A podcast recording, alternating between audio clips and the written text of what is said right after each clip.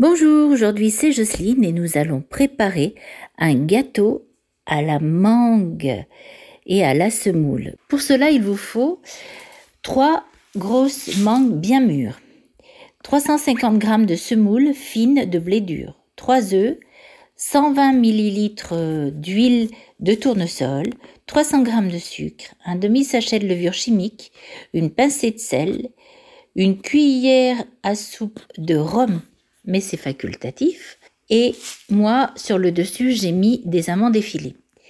Donc, en premier, vous allez mélanger la pulpe des mangues que vous aurez coupée avec la semoule. Moi, j'ai laissé aussi quelques petits morceaux pour avoir un peu plus de mâche en fait. Vous allez laisser reposer toute une nuit. Vous allez fouetter les œufs avec le sucre jusqu'à ce que le mélange blanchisse. Vous ajoutez l'huile, le sel, la levure chimique et vous fouettez à nouveau. Et puis vous incorporez le rhum si vous avez décidé d'en mettre et la semoule et la mangue et vous mélangez bien jusqu'à ce que la couleur soit bien uniforme. Vous allez verser dans un grand moule que vous aurez un moule à gratin que vous aurez bien beurré.